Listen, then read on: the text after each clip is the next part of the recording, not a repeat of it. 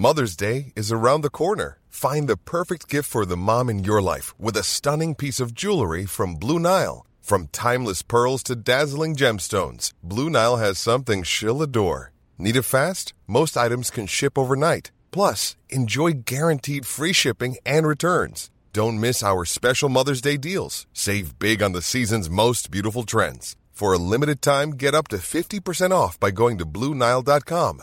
That's Bluenile.com.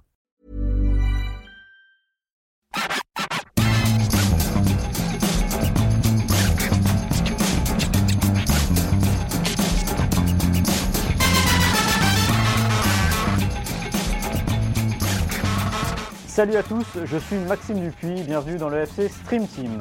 Voilà, 26 août, on y est, l'heure de reprendre les hostilités et de replonger. Avec un grand plaisir et après un été qui s'est étendu comme jamais, pas d'euro, pas de Coupe du Monde, pas de JO, bref, on a pu recharger les accus et certains plus que d'autres. C'est simple, Martin, je ne l'avais plus vu depuis début juin, je l'ai même pas vu pour la tournée des Bleus, c'est bien. À l'heure des retrouvailles, je me suis demandé s'il avait changé et opéré quelques modifications à son apparence corporelle. Non, le cheveu est toujours soyeux, la moustache reste proéminente. Rien n'a changé. D'ailleurs, à peine l'ai-je revu qu'il m'a raconté son dernier rêve, comme il le fait tous les trois jours. Parce que oui, Martin, c'est un grand rêveur. Mais un rêveur complètement barré, il faut dire. Il a des idées complètement dingo, il mélange tout dans sa tête et il remet ça le matin dans l'ordre et il me raconte ça bien souvent. Alors je vais vous passer les détails de ce dernier songe. oui, il, vaut mieux. Alors il se passait un vendredi, il se passait avant l'émission et il me disait que dans son rêve, j'avais une idée quelque peu décalée euh, de sujet. Mais cette idée aurait un peu sûrement sonné le glas de l'émission et peut-être de ma carrière professionnelle également. Donc Martin, on va faire simple, on va pas en parler. Déjà, ça parlait pas de foot. Non, ça parlait de tennis, ouais. non, mais on va pas en parler. Il n'y a rien qui allait et euh, voilà, on, garde ça. Si un jour on vous rencontre, on vous fera, mais jamais devant des micros, jamais devant une caméra. C'est une idée quand même très décalée et très inquiétante même. Exactement, et ça fait une bonne raison de, bah, de, chercher Maxime dans les rues de Paris, euh, voilà, pour lui demander, euh, pour lui demander euh, quel, est le, quel était le sujet de mon rêve, parce qu'effectivement, on ne peut pas le dire. Je vois que Maxime, tu n'as pas trop changé toi non plus, si ce n'est que le cheveu est un peu plus long, si, hein, les cheveux est un peu plus long, et le teint un peu plus allé un peu plus allé, voilà, bah, c'est le retour des vacances. C'est la Californie, ça. Et la Californie, ça vous change un homme. Il y a eu protection 50, hein, tu vois, faut, faut faire attention parce que c'est dangereux, surtout dans des temps de canicule comme ça. Et surtout avec une peau comme la tienne, parce que Maxime a une vraie petite peau de bébé. Hein, faut le dire quand même. une peau comme la mienne. Et euh, le cheveu, en effet, un peu plus long. D'ailleurs, faut que j'aille chez coiffeur. J'attends un peu. alors, pour vous dire la vérité, pour ceux qui nous regardent, euh, qui, regardent, qui n'écoutent que le podcast et qui ne voient pas les images, euh, là, Maxime, il s'est pris pour un surfeur californien, hein, assez nettement. là, il s'est pris pour un des Beach Boys. Sauf que bah, sa nature et de cheveux et de peau trahissent un peu la chose. Et bon, bah, Maxime. J'ai pas mis le pied sur un surf, mais j'étais très impressionné, notamment des matins à 6h du mat, je me levais tôt pour aller courir, tu vois. La grande force, de mecs qui allaient dans l'eau à 14 degrés. Je me dis qu'il faut être vraiment, vraiment passionné pour ça, et euh, chapeau à eux, parce que moi je l'aurais pas fait. Ah bah non, ça, ça, ça, ça c'est clair. Mais, mais en tout cas, voilà, il y a un petit, y a un petit revirement. Il y a un petit. Je sais pas si c'est la crise de la quarantaine avancée ou euh, je sais pas, mais Maxime, je l'ai jamais vu aussi jeune. Donc, euh, on va voir si ça tient sur la longueur. Ah euh, on va voir jusqu'où ça va. Et si tout ça, ça va pas finir en Turquie à la fin de l'année finalement. Déjà, j'espère après le Qatar après le Qatar, ça c'est sûr. Déjà, on aura un. J'allais dire, il va falloir tenir parce qu'on part de loin. L'été a été calme, mais euh, l'automne à venir est passionnant, mais complètement chargé avec évidemment cette Coupe du Monde dont on attend beaucoup et dont on va déjà vous parler pendant cette émission. Toujours aussi fort en transition. Émission à retrouver sur toutes les plateformes, les bonnes, les mauvaises, euh, Apple Podcasts, euh, Deezer, est-ce que vous voulez, euh, Spotify. Vous vous abonnez, vous nous mettez 5 étoiles, vous nous mettez des commentaires. Ah d'ailleurs, il y avait un commentaire, je, reviendrai peut-être dessus à la fin de l'émission qui m'a fait marrer sur toi, mais je l'ai oublié, donc tu vois, j'y repense maintenant. Je reviendrai après, on le, on le citera si on y pense en fin d'émission ou sinon la semaine prochaine. On y va, Maxime, eh ben, avec le, sommaire de cette première émission de la saison. On, est obligé de parler et de démarrer par le Paris Saint-Germain parce que, évidemment, euh, on en parle beaucoup dans le FC Stream Team. D'habitude, plutôt en mal. Euh, ah. On revient sur les, sur les, sur les, les, points de crispation, sur euh, les limites du Paris Saint-Germain. Mais là, force est de constater qu'ils font un super début de saison. Et donc, on, voilà, on reviendra sur le mariage Galtier-PSG qui, pour l'instant, porte toutes ses promesses. On parlera aussi d'une équipe qui a bien démarré au niveau comptable son championnat, c'est l'Olympique de Marseille. Deux victoires, un nul, sept points. mais dont on ne sait pas très bien où il va, le club. Voilà, tout simplement parce qu'on l'a vu, il y a déjà eu avec Eric Bailly un 11e euh, nouveau joueur dans l'effectif. Euh, Milik a quitté cet effectif euh, vendredi matin pour se rendre à la Juve pour un prêt. On va se poser la question toute simple, alors que la Ligue des Champions arrive à grands pas et que le championnat est déjà entamé, bah, est-ce que cet OM 2022-2023, l'OM de Tudor, est plus fort que celui de l'année dernière avec Saint-Pauli? Et on va dévoiler certaines pistes peut-être de progression encore pour ce club qui espère cette fois passer le premier tour de la C1. Et on terminera avec la Coupe du Monde qui se rapproche avec Didier Deschamps et avec voilà, on a pris les paris sur cinq peut-être petits nouveaux. Alors, soit des petits nouveaux, soit des joueurs qui n'ont pas vu les Bleus depuis euh, quelques mois, voire quelques années, et qui pourraient euh, profiter à la fois du calendrier, euh, des blessures, de l'élargissement de la liste à 26 pour figurer au Qatar. Cinq joueurs qu'on n'attendait peut-être pas forcément, mais qui pourraient être bien là. Les cinq surprises de la liste de Didier Deschamps. Spoiler, il n'y aura pas Olivier Giroud dans cette liste de cinq. Eh non, eh non. Parce qu'il eh est revenu il n'y a pas longtemps, même s'il paraît très loin. Voilà. Exactement. Let's go bah, On va démarrer avec le Paris Saint-Germain. Euh, Paris Saint-Germain, on a décidé de titrer ce premier sujet Promesse tenue parce que euh, le Paris Saint-Germain, sur son été, avait annoncé des choses et alors qu'on arrive à la fin du mois d'août, bah, on peut dire que les promesses ont été tenues sur le terrain. Mais si ça a été tenu sur le terrain, Martin, c'est parce que en dehors, la nouvelle équipe dirigeante, le nouveau staff euh, composé de Galtier et de Luis Campos notamment, a un peu serré la vis, a joint la parole aux actes, et aujourd'hui, bah, on a un PSG qui déjà roule sur le championnat dans des proportions hyper impressionnantes, puisque si je ne m'abuse, euh, le minimum de buts mis par le PSG, c'était 4 face à Nantes lors du Trophée des Champions. Oui, il y a 4 matchs, 4 victoires, 21 buts marqués. 21 buts marqués en 4 matchs. Euh, seulement 3 encaissés. Euh, donc, quelle est la part de Christophe Galtier dans, ce succès-là?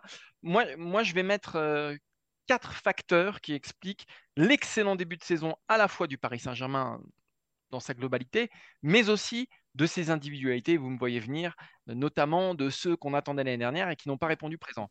Je vois donc quatre facteurs. Évidemment, le premier, c'est Galtier, euh, parce qu'on ne peut pas passer sous silence le fait que bah, jusqu'ici, ils réussissent de, bonnes choses.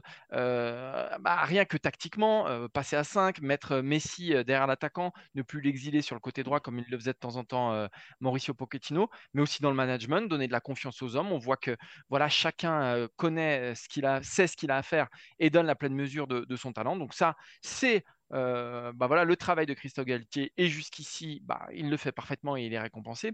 Ensuite, il y a effectivement la perspective de la Coupe du Monde qui fait que eh ben, finalement, chaque individualité euh, du Paris Saint-Germain quasiment peut espérer jouer la Coupe du Monde. Euh, il y en a qui sont en balotage dans, dans, leur sélection, mais voilà, il y a, cet objectif majeur qui transcende l'objectif des clubs, qui fait que bah, dans cet effectif du, Paris Saint-Germain, chacun doit arriver à sa forme optimum au mois de novembre, et donc on en recueille les fruits bah, dès le mois d'août, c'est assez logique. On pense à Neymar, on pense à Messi, mais on pense aussi à Sergio Ramos, par exemple, qui n'a jamais annoncé sa retraite internationale et qui aurait très envie de jouer avec l'équipe d'Espagne.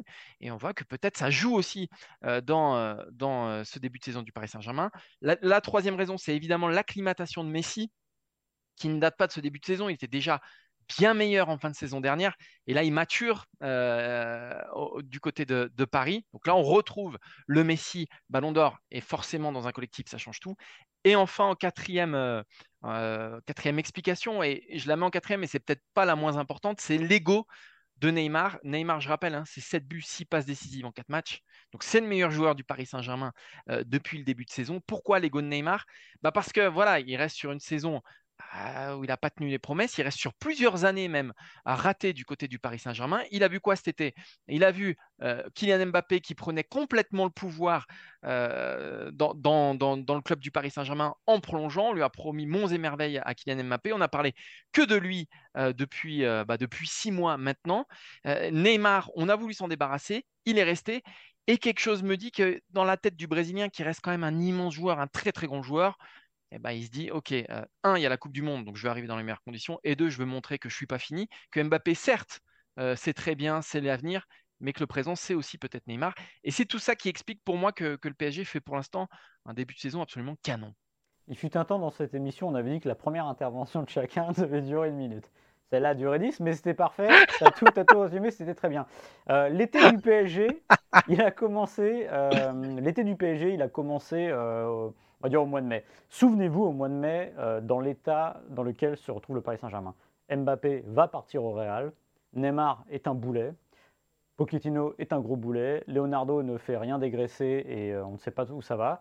Messi est un fantôme. Messi est un fantôme. Est-ce qu'il va rester A priori, oui, parce qu'il a encore une année de contrat avec le Barça, ne pourra pas le reprendre. Donc on était quand même dans, une situation, on va dire, très très morne au Paris Saint-Germain. Et puis l'été, pour moi, il a commencé le jour où euh, Mbappé annonce sa prolongation au Paris Saint-Germain. Parce que finalement, ça amorce quelque chose de différent. Alors on en reparlera tout à l'heure et sa relation avec Neymar et le pouvoir qu'il a pris et peut-être qu'il fera grincer des dents. Et d'ailleurs, ça fait grincer des dents, mais ça réveille aussi une forme d'orgueil chez certains. Mais n'empêche que c'est là que tout s'est déclenché parce que euh, il l'a jamais dit clairement qu'il fallait dégager un tel et un tel, mais il a fait comprendre que s'il restait, c'était pas pour rien. Donc si c'était pas pour rien, c'était le temps de changer. Galtier et Campos sont arrivés, Leonardo est parti, Nasser Al-Khelaifi a dit on arrête les paillettes, on arrête le bling bling. Et là, pour une fois, il l'a dit, et le PSG a joint euh, la parole aux actes, et c'était le plus important.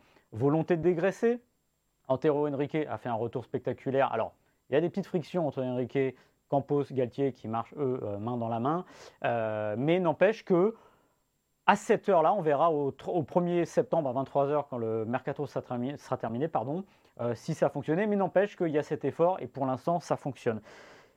Et sur le terrain, bah, ça roule, parce que justement, comme il y a de l'ordre en dehors, bah, sur le terrain, évidemment, ça fonctionne bien. On ne va pas rappeler les scores, mais 4-0 contre Nantes, 5-0 contre Clermont, 5-2 contre Montpellier, évidemment, le 7-1 euh, à Lille. Pour l'instant, le PSG marche sur toute la Ligue 1. Euh, on va mettre des pincettes, parce qu'on est fin août et on a déjà vu des étés aussi radieux. Il faudra aussi attendre des, oppositions plus relevées. Parce qu'il ne faut pas tout oublier non plus. Euh, cette semaine, l'UFA a sorti un document d'analyse de la saison dernière en Ligue des Champions. Sur les 32 équipes, celle qui courait le moins, devinez qui c'est, c'était le Paris Saint-Germain et bien loin derrière les autres. Donc voilà, il faut être sûr que tout ça euh, est remis dans l'ordre. Mais on a quand même cette impression, comme tu l'as dit, que c'est parti pour ça. Parce que le, le, pactage Galtier-Campos fonctionne. Galtier, euh, il faut le dire, fait les choses très bien au niveau de la com. il a eu un premier petit souci, entre guillemets, et encore sur l'histoire du penalty, le penalty gate euh, du match de Montpellier. Mbappé qui tire en numéro 1. Neymar qui euh, veut tirer le deuxième parce que Mbappé a raté le point penalty. Et là, la manière dont il a dit les choses, je vais vous relire ce qu'il a dit, c'est très bien parce qu'il ménage la chèvre le chou il ne vexe personne et il ne met personne en porte-à-faux. Quand on lui demande qui va tirer les pénalties, il dit il peut y avoir Messi et Ramos aussi comme tireurs, donc histoire de dire qu'il y a aussi d'autres personnes. Il y a la préparation du match et ce qui est décidé et doit être respecté. Préparation du match, décidé et respecté, c'est donc Mbappé le point tireur. Après, il y a la situation du match et c'est au joueur d'être intelligent en fonction de la situation. Sous-entendu, bah, c'était pas aberrant de faire tirer Neymar. Donc là, il se met personne à dos, il dit les choses clairement, il dit aux principaux intéressés. Et le match d'après, qui était à Lille, il dit non, non, mais Mbappé, c'est le tireur numéro un. Donc jusqu'ici, il faut. Alors, il arrive dans une situation où c'est peut-être plus facile parce que l'année dernière, il y a un tel désastre au niveau de l'autorité que tout le monde demande ça, l'autorité qui revienne. Mais n'empêche que de le faire euh, en étant l'entraîneur qui vient de Nice, de Lille, de Saint-Etienne, c'est pas n'importe quoi. Souvenez-vous, il y a quasiment dix ans, quand Laurent Blanc est arrivé, les joueurs qui, soi-disant dans le vestiaire, disaient qu'il n'avait pas assez de stature alors que c'était Laurent Blanc et qu'il avait au moins déjà une carrière de joueur euh, exceptionnelle derrière lui. Donc là, ce qu'il fait, c'est assez remarquable et euh, ce qu'on voit sur le terrain, voilà, ça traduit ça. Et je reviens sur ce que tu as dit sur la Coupe du Monde. Évidemment, la Coupe du Monde, c'est. faut prendre les trois de devant. À la fin de la Coupe du Monde, tu en auras au minimum deux de déçus. Euh, parce qu'il n'y en a qu'un qui pourra, si toutefois il la gagne, la gagner, c'est soit le Brésil, soit l'Argentine, soit la France.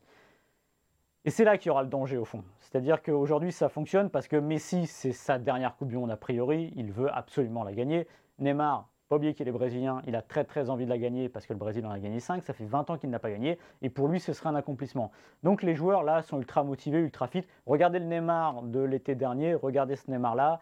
Euh, autant il y a certains joueurs dont on parlera peut-être dans la deuxième partie de l'émission comme Payet qui n'ont pas forcément besoin d'avoir un poids de forme hyper affûté pour être bon, bah Neymar, oui, il en a besoin, ça correspond à ses qualités.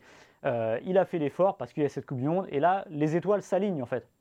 Le danger, il sera après la Coupe du Monde. Et pour l'instant, ça marche très bien. Mais quand même, gros travail et gros bravo à Galtier et Campos. Sur l'histoire du penalty, euh, on peut en, miroir euh, rappeler que l'année dernière, Pochettino, par exemple, pour le poste de numéro 1, du gardien numéro 1, il n'avait jamais tranché face à la presse. Instaurant un, un malaise, des non-dits, une incertitude surtout autour du poste de gardien. Et là, Galtier, c'est vrai ce que tu as dit, c'est très clair. Et plus que Galtier. pour les gardiens aussi, il a été très clair pour les gardiens. Exactement, exactement, exactement. Et, plus qu'on parle de Galtier, la Coupe du Monde, etc., on cherche la, raison principale de l'excellent début de saison du Paris Saint-Germain.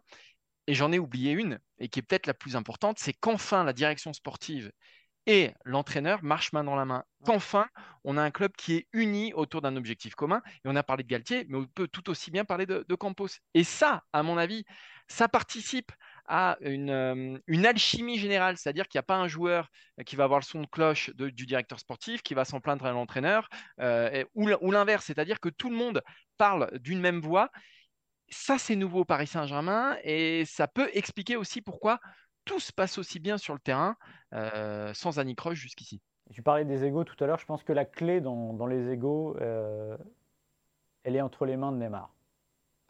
Neymar, il était euh, pas forcément le bienvenu. Je suis pas certain qu'avec Mbappé, il y ait une amitié très profonde parce que quand il n'était pas bon, ça l'agaçait parce qu'il n'était pas au niveau.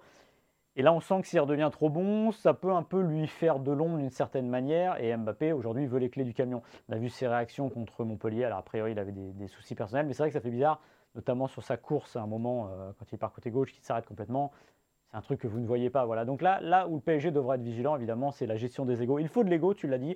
Neymar, c'est bien qu'il ait été titillé parce qu'il s'est rappelé qu'il était footballeur professionnel, qu'à un moment, il était censé être l'héritier de Messi et Ronaldo et qu'il est un peu tombé dans les oubliettes et qu'aujourd'hui, bah, à 30 ans, bah, il y a peut-être moyen encore de faire quelque chose, même si lui, il a expliqué l'année dernière qu'il ne se voyait pas encore euh, euh, durer 4 ans, 5 ans, etc.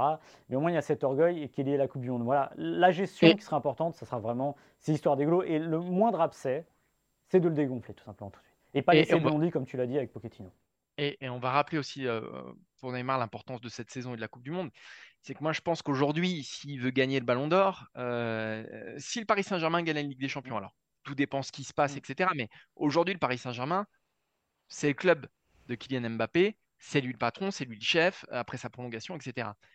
Si euh, il veut gagner le Ballon d'Or, qui est quand même un des rêves ultimes de, de Neymar, rappelons que c'est pour ça qu'il a en partie quitté le FC Barcelone pour venir au Paris Saint-Germain, bah, il sait que ça se jouera cette saison euh, avec le Brésil et qu'il doit aller loin avec le Brésil, peut-être plus loin que Mbappé avec la France ou Messi avec, euh, avec l'Argentine euh, ou Ronaldo avec le Portugal ou, voilà, ou tous les autres, pour, bah, pour, bah, pour être un candidat crédible au Ballon d'Or. Donc, je pense que Neymar, il a très conscience des enjeux qui l'entourent dans les mois qui viennent et que c'est ce qui explique son, son début de saison absolument pharaonique c'est quand même très rare de voir un joueur avec des stats pareils après quatre matchs de championnat euh, sur tous les tableaux, c'est-à-dire meilleur passeur, meilleur buteur. C'est extraordinaire ce qu'il fait. Et très franchement, euh, c'est la grosse surprise, c'est la grosse cote aussi. Moi, je t'annonce que le Brésil sera champion du monde. Tu l'annonces tous les quatre ans, Maxime Non, c'est l'Allemagne ou le Brésil? C'est l'Allemagne ou le Brésil? Le Brésil, jamais. Parce que justement, j'ai un défaut, c'est que je vois toujours l'Allemagne plus belle qu'elle ne l'est. Et le Brésil toujours un peu moins bon qu'il ne le sera. Et je sens que ça va être le Brésil et que bah voilà, ça fera 6. C'est vrai, c'est le petit pronostic de Maxime Dupuis. On peut le garder. On est le 26 août. Euh, je ne vous dis ah, pas l'heure parce que. J'avais dit déjà avant. Et... Voilà, mais je sais pas pourquoi euh, un sentiment que le Brésil va être champion du monde. Voilà. Ça fait trop longtemps, 20 ans. Euh. Et moi je, moi, je maintiens la France ouais, bah, malgré tout. Son, Ah, écoute, 2018, tu disais, l'Allemagne, je disais la France. Il y a une équipe qui a été éliminée au premier tour et il y en a une qui est allée jusqu'au bout. Voilà. Mais après, voilà, je choisis. l'émission, j'avais défendu l'Allemagne parce qu'il fallait quelqu'un pour défendre. ça y est, ça y est. il l'assume pas. Il personne ne pouvait le faire, personne n'osait le faire. Je sais pas, je sais pas pourquoi, donc je l'ai fait, voilà. Et Martin, moi, mon métier, c'est de mettre Martin dans les meilleures conditions dans sa zone de confort. Donc je me suis dit, je vais pas lui filer l'Allemagne, il va la France. Et on va lui filer la France, ça lui fera plaisir. Et souviens-toi, on avait tourné ça en Russie. Et moi, je m'étais mis dehors dans le vent. Et toi, on t'avait tourné à l'intérieur pour que tout soit bien dans ton petit confort. Il y a les gros dossiers qui. Voilà. On va finir par se mettre dessus euh, dans cette saison de, du FC Stream Team. Ça va terminer en, en pugilat. Deuxième sujet, Maxime. Alors, Dis-nous si Marseille gagnera la Ligue des Champions, selon toi. Alors, ce que je sais, c'est que ça fera 30 ans euh, l'année prochaine et c'est quand même une bonne saison pour réussir son parcours, quand même. Alors, réussir, qu'est-ce que c'est que réussir son parcours à l'échelle de l'OM, qui n'est évidemment pas un richissime candidat euh, dirigé par, euh, par un État du Golfe, voilà. Mais passer le premier tour, ce serait pas mal. Et le premier tour, il se trouve qu'il arrive très vite, puisque 5 et 6 septembre à venir, c'est la première journée, donc c'est plutôt que d'habitude à cause de la Coupe du Monde. Et surtout, ça se terminera le 1er de novembre, le premier tour. Donc en gros, les clubs et les joueurs vont avoir quasiment deux mois complètement fous euh, et l'OM va devoir être prêt très vite. Alors est-ce que cet OM est prêt? Sur le point de vue comptable, on va vous dire oui, c'est bien démarré. D'ailleurs, il y a un truc qui est très étonnant, c'est que euh, Igor Tudor, s'il ne perd pas à Nice, sera le premier entraîneur de l'OM depuis Eli Bope, donc je crois en 2012-2013, à euh, ne pas perdre sur ses quatre premiers matchs. il semble que Bope, il avait poussé jusqu'à 6, il avait un début de championnat complètement fou. Mais voilà, cet OM est un peu insaisissable. Je vous résume très vite l'été de l'OM. Euh, il y avait un entraîneur qui s'appelait euh, Jorge Sampaoli qui avait réussi une bonne saison avec l'OM l'année dernière. L'OM était deuxième. Jorge Sampaoli, bah, on a eu marre de, l'OM parce qu'il jugeait que le mercato n'était pas euh, ah, ambitieux, quoi. En, lien avec ses ambitions. Voilà. Il est parti. Longoria a sorti Igor, Tudor de sa poche. Alors lui, personne ne l'avait vu venir. Igor Tudor, que je n'avais absolument pas reconnu depuis sa carrière de joueur, puisqu'il a complètement changé. Et l'OM a complètement euh, modifié son approche. Euh, Eric Bailly est arrivé 11e recrue. Euh, Milik est parti vendredi matin prêté. Donc c'est un OM qui a complètement changé. Et on sent que c'est un OM surtout qui n'a plus bah, ses repères. on va citer deux noms. Gwendouzi, lui, est titulaire. Mais on sent que ce n'est pas exactement le même statut que l'année dernière. Et surtout, évidemment, le capitaine, euh, Dimitri Payet, qui lui est tout simplement un remplaçant dans cette équipe, alors qu'il était indispensable l'année prochaine. Alors Martin, qu'est-ce que tu ressors toi de, ces premiers matchs de l'OM et de, ce que tu vois sur le terrain? C'est très difficile de dire si l'OM est meilleur cette année que l'année dernière. Sur le papier, c'est pas frappant. Euh, pour moi, il y, a des, il y, a des vrais doutes. Quand on regarde le, le 11 potentiel que peut aligner Igor Tudor, même si c'est très compliqué de, déterminer un 11 euh, fin août, sachant que, un, le mercato n'est pas fini, puis deux, euh, voilà, Milik jouait sur les derniers matchs, il n'est plus là, donc c'est très difficile. Mais malgré tout, on constate qu'il euh, y a peut-être 70, 75% du, du 11 type qui, qui a changé. Est-ce que c'est mieux? Alors Marseille, c'est renforcé dans certains secteurs. Je pense à la défense centrale. Mais bon, tu peux recruter 50 défenseurs centraux. Euh, pour moi, perdre Saliba, ça reste quand même euh, voilà, un échec. Alors, il était que prêté. Euh, Arsenal le fait jouer, donc il n'y a rien d'incroyable là-dedans. Malgré tout, pour moi, tu n'as pas de défenseurs centraux à la hauteur d'un William Saliba. Ça, c'est une chose. Est-ce que Verretou est meilleur que Camara? J'ai un doute aussi. Est-ce que Lopez est meilleur que Mandanda? Je ne suis pas convaincu non plus. Est-ce qu'Alexis Sanchez, sera mieux que Milik? Là encore, euh, ça reste une interrogation. Là où Marseille s'est vraiment renforcé, là où il y a une vraie plus-value, et il le fallait parce que l'OM en avait vraiment besoin. C'est sur les ailes de la défense avec Nuno Tavares et, Jonathan Klaus qui font un super début de saison d'ailleurs. Mais voilà, là on a recruté des spécialistes du poste euh, et qui, font un super début de saison. Donc là, oui. Maintenant, euh, je ne sais pas, franchement, euh, je ne sais pas si on a une meilleure version de l'OM en 2022-2023 qu'en 2001-2022. Je reste, je reste circonspect jusqu'ici. tu l'as dit en ce début de saison, tu te prives potentiellement de Gwendouzi et Payet, euh, qui n'ont pas démarré euh, tous les matchs. En l'état, tu n'as plus Camara et Saliba. Donc, quatre des cinq meilleurs joueurs de l'an dernier ne jouent plus ou sont partis. Euh, le cinquième étant pour moi Gerson, qui, lui joue. Donc voilà, c'est très compliqué à appréhender. Et comme la Ligue des Champions arrive vite et que tout va se jouer dans les premiers mois, pour moi, c'est un vrai risque d'avoir tout changé, de manquer de repères à ce point-là. Bah, sur le papier, enfin sur le papier, sur, le papier, oui, c'est positif. C'est-à-dire il y a 7 points. Euh, vous pouvez avoir le risque d'un été complètement fou à l'OM parce que souvenez-vous aussi qu'il y a eu des frictions pendant la, prise de pouvoir de Tudor, qui est un entraîneur. Alors si Sampaoli avait un côté sanguin, il avait un côté plus charnel avec ses joueurs. Lui, c'est un peu euh, à la marche ou crève. Euh, ça se voit dans son football aussi. C'est un football beaucoup plus direct. Euh, prenez Paul Lopez, l'année dernière, il a été recruté pour jouer au pied. Cette année, on lui dit bah, si tu balances, c'est pas très grave. Donc voilà, ça a changé.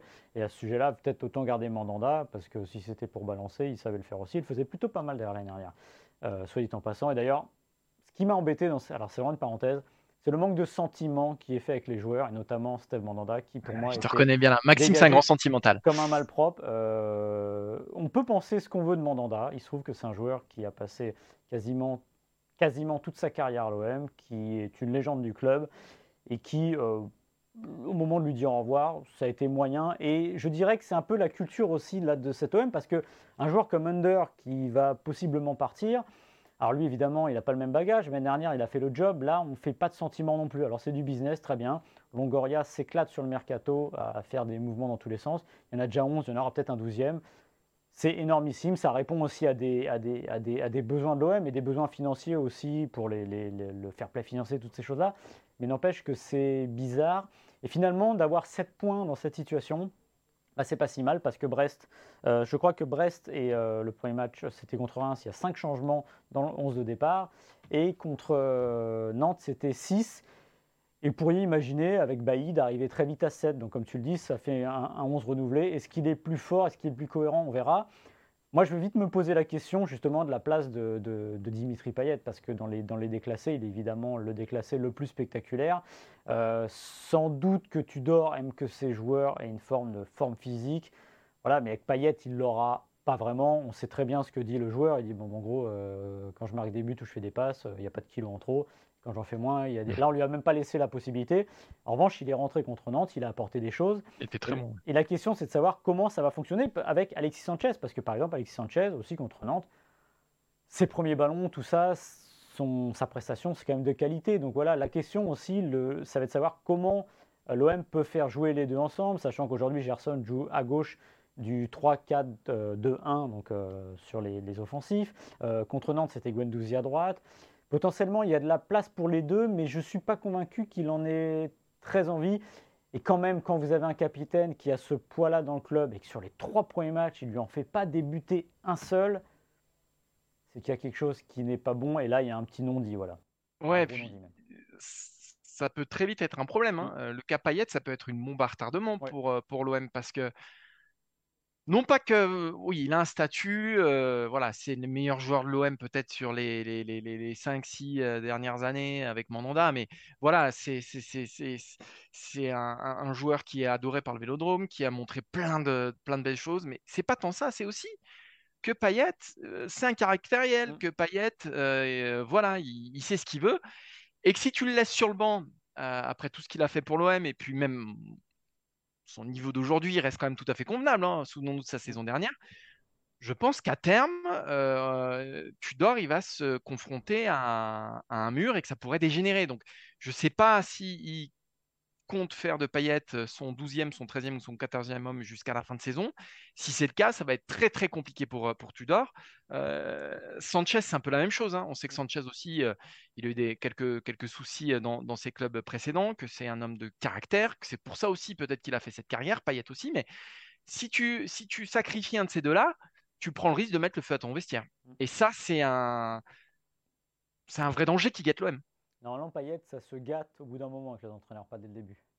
C'est vrai. Euh, c'est vrai, mais s'il ne le fait pas jouer, euh, s'il ne le ah titularise pas euh, bah jusqu'à la Coupe du Monde. Ce serait un, dire, un poids dans le groupe de l'avoir inactif, donc il faudra voir. Mais c'est vrai que pour l'instant, quand même, au moins l'OM a mis ses 7 points, au moins l'OM avance. Alors contre Reims, bon, Reims c'était pas dingo. Contre Brest, ça a été bougé en deuxième mi-temps. Et contre Nantes, bon, c'est un match un peu particulier, un plus difficile à définir, voilà, qui s'est joué sur un coup, du sort. Mais au moins l'OM engrange. Et s'il y a un point positif à sortir, ce que tu disais tout à l'heure, Nuno Tavares éclose sur les côtés. Voilà, euh, Tudor veut jouer sur les côtés, dans les couloirs. On le voit dans les statistiques très clairement. C'est par là que ça se passe.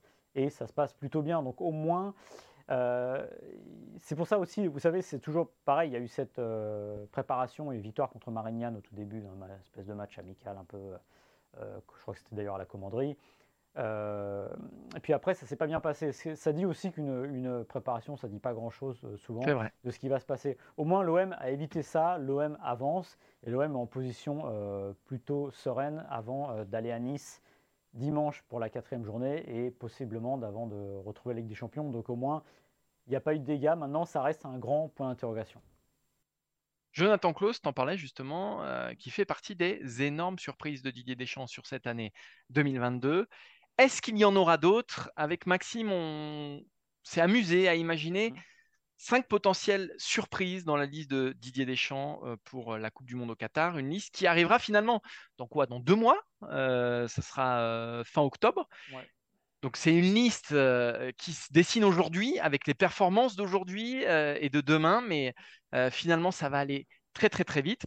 Et donc avec Maxime, on a décidé de sortir cinq joueurs qui soit n'ont jamais connu les joies de la sélection A, soit ne l'ont plus connu depuis quand même un certain moment, et cinq joueurs qui pourraient malgré tout envisager euh, bah, de participer à la Coupe du Monde au Qatar, Maxime Est-ce qu'ils ont le droit de rêver? On va rappeler quand même les derniers événements de l'équipe de France avec un mois de juin qui était cataclysmique, puisque c'est quatre matchs, euh, zéro victoire euh, et deux défaites au Stade de France, qui n'était plus arrivé depuis 2015 au bleu. On sait que c'était un rassemblement particulier par sa longueur inédite. quatre matchs en juin, ça n'arrive pas hors, Coupe du Monde, hors Euro. C'est pas un mois qui réussit au bleu. Et puis, bah, Didier Deschamps a eu le malheur de perdre son papa. Il a, quitté un peu le rassemblement. Et lui, il l'a reconnu, bah, c'était pas, son moment. Alors, est-ce que ce rassemblement a, rebattu les cartes? On pourrait dire qu'on a retrouvé un système à 4 derrière, parce qu'à 3, ils ont joué au début contre le Danemark. Varane s'est blessé, et puis après, le, système a disparu. Je ne suis pas sûr, mais n'empêche qu'on a appris entre-temps qu'il y avait 26 places à coup sûr dans, le groupe. On sait que ça, tu parlais de Jonathan Klaus, ça va sûrement lui servir grandement, parce que l'ultra spécialiste euh, du piston droit, on peut le ressortir en 26e homme et pas jouer avec lui s'il n'y a que 4 euh, types derrière. Mais ça peut aussi servir à 5 autres euh, joueurs. Et on va se poser la question si notamment un certain Martin Terrier, selon toi, a des chances de jouer la Coupe du Monde. Est-ce qu'il peut rêver au Qatar alors, il peut rêver au Qatar dans la mesure où, généralement, euh, les postes offensifs, c'est là où on a des surprises. parce que, bah, alors, à une condition, c'est pas rien d'ailleurs, c'est qu'il soit quand même très très chaud. C'est qu'il faut qu'il arrive euh, au mois de novembre avec quand même, euh, en ayant montré beaucoup de choses avec Rennes, que ce soit en Coupe d'Europe ou en championnat. Un Martin Terrier moyen ou même un Martin Terrier juste bon, ça ne suffira pas. Moi, je pense que de toute façon, Didier Deschamps en attaque fera le pari d'un mec qui est très très en forme parce que la confiance en attaque plus qu'ailleurs, elle est déterminante. Euh, et ça pourrait être Martin Terrier. Mais en tout cas, je pense qu'il y aura cette, individualité-là pardon, en attaque. Un mec très très chaud sur le début de saison. Et pourquoi pas Martin Terrier? Bah, Il arrive avec le vent dans le dos, saison à 21 buts avec Rennes, euh, il vient de prolonger. Le petit bémol, c'est le stade rennais. On sait comment fonctionne Deschamps. Euh, il aime bien que les joueurs euh, aillent faire un tour en Ligue des Champions. C'est plus totalement vrai, parce que notamment, on parlera d'un autre joueur qui était à Rennes et qui a quand même été essayé un moment par Didier Deschamps et qui potentiellement pourrait revenir. Mais n'empêche que ça compte. Maintenant, encore une fois, si Terrier euh, repart sur la lancée de l'année dernière, bah pourquoi pas? Moi j'aime bien l'idée d'un Martin Terrier sur le terrain parce que c'est un joueur intelligent, c'est un joueur qui peut décrocher, c'est un joueur qui peut marquer. Ça me rappelle un certain Antoine Griezmann. Euh, en 2018, la doublure d'Antoine Griezmann s'appelait Nabil Fekir. C'était bien, c'est pas exactement le même style parce qu'on avait un joueur offensif, pareil, un peu plus feu follet. J'aime bien le côté posé, organisateur de Martin Terrier et dans l'absolu. Bah, dans les 26, alors Martin Terrier derrière Antoine Griezmann avec toutes les, comment dire, les points d'interrogation qu'on a sur lui. Alors, suis pas certain que ça ferait de, Terrier un titulaire si Griezmann venait à perdre un peu le fil. Mais n'empêche que j'aime bien cette idée de doublure euh, de joueur qui est capable de faire plein de choses de manière intelligente un peu partout sur le terrain. Donc, euh, je ne vais pas donner un pourcentage. Je pense qu'il reste faible à 7 heures, le pourcentage de Martin Terrier, mais il n'est pas interdit de rêver, notamment, comme tu l'as dit, s'il arrive à la fin du mois d'octobre avec 7-8 buts marqués, pourquoi pas 2-3 matchs réussis en Coupe d'Europe, Martin Terrier sera à mettre dans le, dans le scope, surtout qu'on en parle déjà depuis un certain temps en équipe de France. On va continuer, Maxime, avec. Euh, on continue dans le secteur offensif, avec, euh, avec pour moi un homme qui a pour le coup beaucoup plus de chances d'être appelé. C'est Ousmane Dembélé. Euh, lui, il a 27 sélections, mais son dernier match remonte à l'Euro, donc en 2021. S'il est chaud, lui aussi, et pour l'instant, il l'est. Il a la confiance de son entraîneur au, FC Barcelone. Euh, je pense que Didier Deschamps ne s'en privera pas. Alors, il y a moins besoin d'ailier de son profil euh, dans le système de Didier Deschamps, puisque ce sont les pistons qui s'occupent plus des ailes et qu'il n'y a pas vraiment d'ailier offensif tel quel. Mais malgré tout, pour moi, Deschamps, si Dembélé est en forme, il ne s'en passera pas, ne serait-ce que pour faire le lien. Et il faut se souvenir comment sa blessure avait fait mal alors, je dirais au groupe plus qu'à l'équipe euh, à l'euro. Mais euh, Dembélé, il a cette euh, fonction-là aussi dans, le groupe et dans une liste à 26. On a besoin de joueurs comme ça. Puis quand même, sur le terrain, il pourra apporter pas mal de choses. Donc pour moi, Dembélé, ça pourrait être l'un des grands, grands revenants euh, de la liste de Didier Deschamps. Ouais, et je pense que des cinq dont on va parler, donc euh, Terrier notamment, euh, c'est le seul qui a son destin entre les pieds. S'il est bon, il y est, simplement. Je n'imagine pas Deschamps mmh. se priver lui, parce qu'il sait ce qu'il apporte sur le terrain. On parle des liés, mais on l'avait vu un moment au Barça, un peu recentré, c'était plutôt pas mal. C'est aussi une forme de couteau suisse qui peut être utile un peu partout. C'est vrai. Et puis l'équipe de France va jouer a priori à 3 derrière, avec un piston droit qui sera ou Klaus ou Coman. Ce ne sera pas Dembélé a priori. Mais euh, il n'est pas interdit de penser que le, la défense à 4 n'est pas terminée, qu'il y aura peut-être besoin d'un type à droite ou à gauche, comme Dembélé. Dembélé, c'est un peu aussi un couteau suisse devant, qui peut jouer partout. Euh, il peut jouer à gauche, il peut jouer à droite, qui peut être très utile. Et comme tu l'as dit, c'est important. Déjà, il a le vécu 27 sélections, euh, ce que les autres n'ont pas. Lui, il a juste disparu en raison de, de, ses très nombreuses blessures. Mais on sait que Didier Deschamps, quand il est là, Didier Deschamps le rappelle, non pas quasiment automatiquement, mais pas loin quand même. Il aime bien le profil. Et autre chose euh, qui est important, tu l'as dit, il est champion du monde en 2018 avec les Bleus, il est remplaçant, le Winchester FC, souvenez-vous de ses parties de football manager. Euh, bah, euh, Dembélé, c'est un peu l'anti-Giroud simplement dans la, dans la vie du groupe. C'est-à-dire qu'il a une ambition de jouer évidemment, mais qui ne va pas, c'est-à-dire suinter et, et, qui risque de mettre en péril un peu un équilibre. Donc oui, moi je pense que Dembélé, dans les cinq dont on va parler, alors c'est peut-être pas celui qui a le plus de chance, mais en tout cas pas loin. En tout cas, c'est pour moi celui qui a son destin clairement entre les pieds.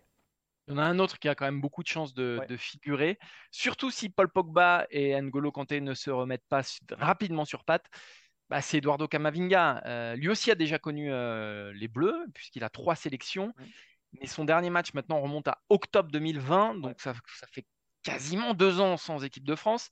Il a eu un creux énorme, euh, mais la campagne en Ligue des Champions l'a complètement remis en selle, les victoires du Real Madrid. Euh, il semble qu'il ait digéré son changement de, statut.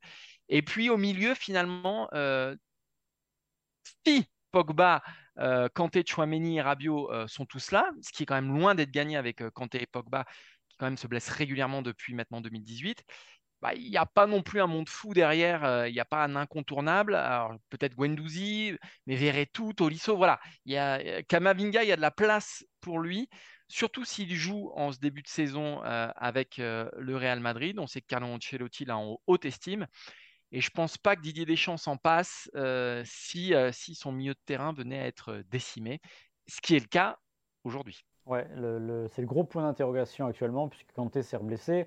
Il manquera a priori le rassemblement de, septembre. Euh, Pogba, devrait le manquer aussi, il me semble, les cinq semaines, ça passe pas. Donc il y a déjà deux places à prendre en septembre, et on peut imaginer déjà qu'il y en aura sûrement une pour Kamavinga et qu'il fera son grand retour. Kamavinga, il était apparu donc en octobre 2020, il avait été plutôt bon. C'est après que ça s'est gâté, il a disparu parce que euh, Didier Deschamps en a parlé assez ouvertement. Oui, il ne l'a pas ménagé d'ailleurs. et que la digestion était souvent difficile.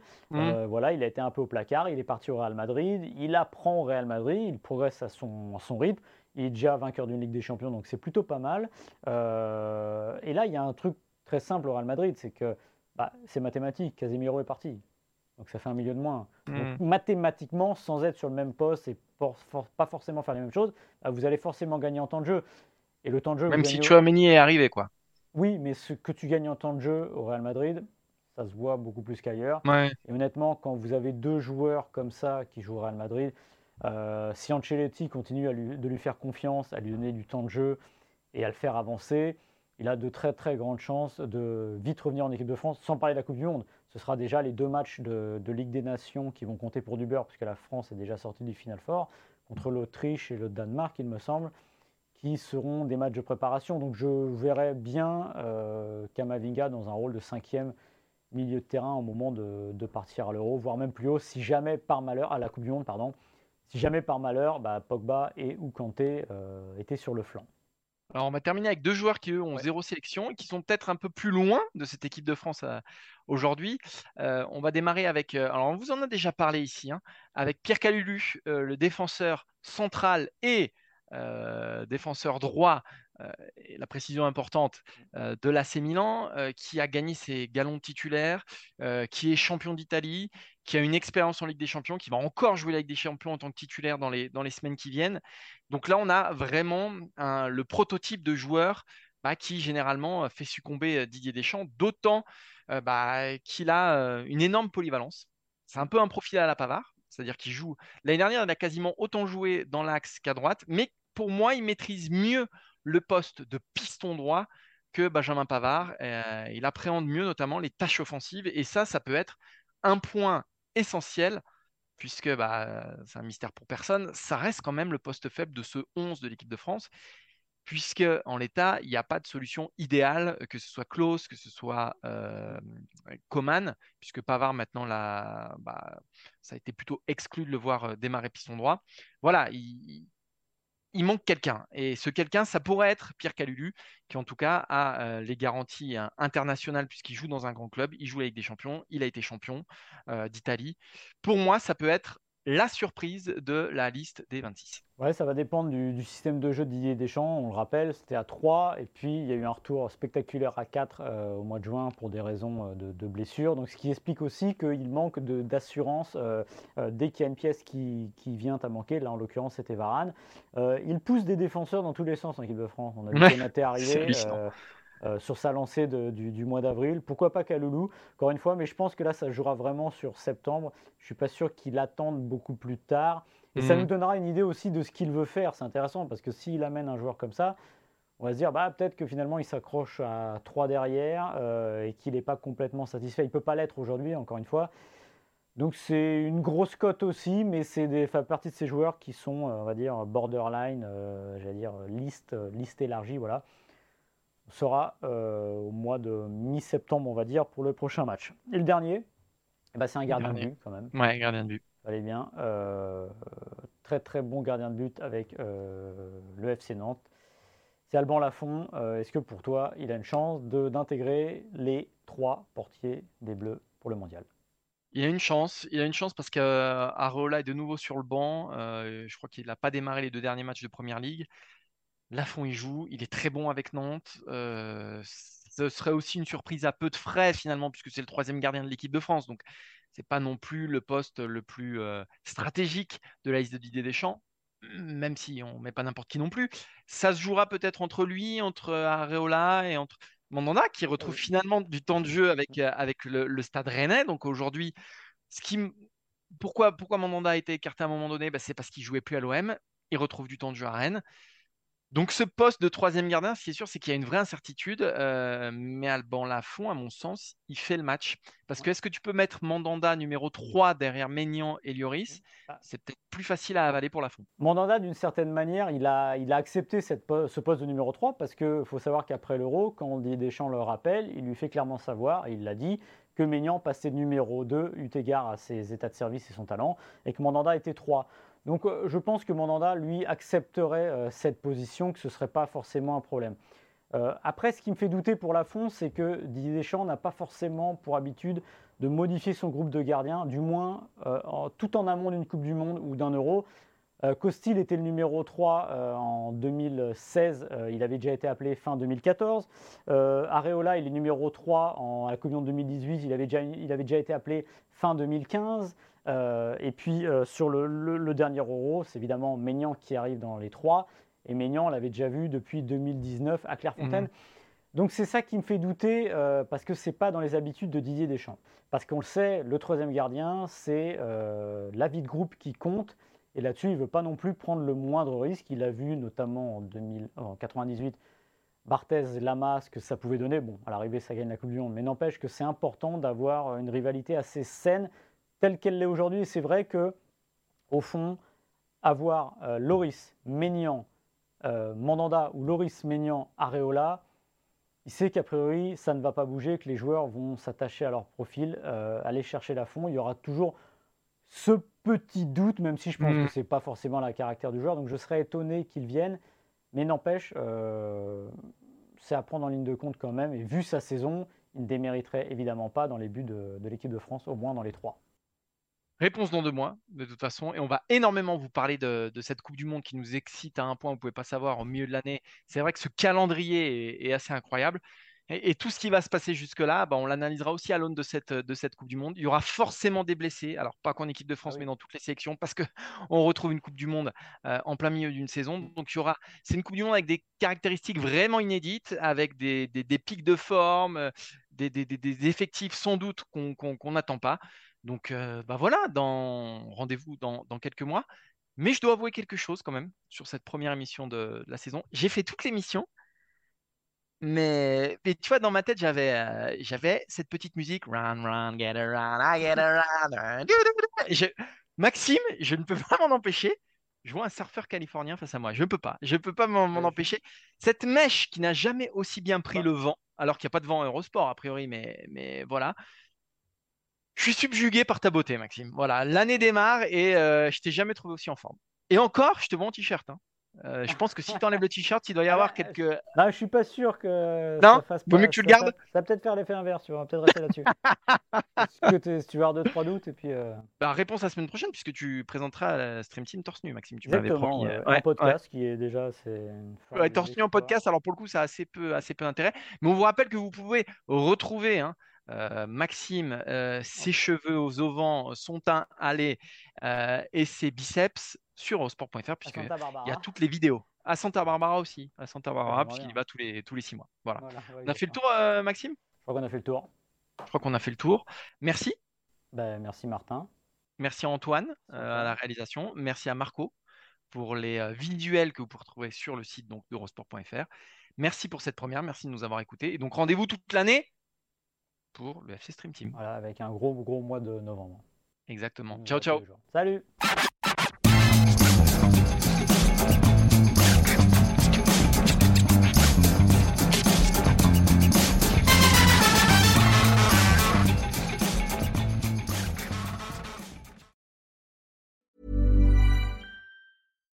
When you make decisions for your company, you look for the no-brainers. And if you have a lot of mailing to do, Stamps.com is the ultimate no brainer. It streamlines your processes to make your business more efficient, which makes you less busy. Mail checks, invoices, legal documents, and everything you need to keep your business running with Stamps.com. Seamlessly connect with every major marketplace and shopping cart. Schedule package pickups and see your cheapest and fastest shipping options from different carriers. With rates up to 89% off USPS and UPS rates. And with the Stamps.com mobile app, you can take care of mailing and shipping wherever you are. Make the same no brainer decision as over 1 million other businesses with Stamps.com. Sign up with Code PROGRAM for a four week trial, plus free postage and a free digital scale. No long term commitments or contracts. That's Stamps.com. Code PROGRAM.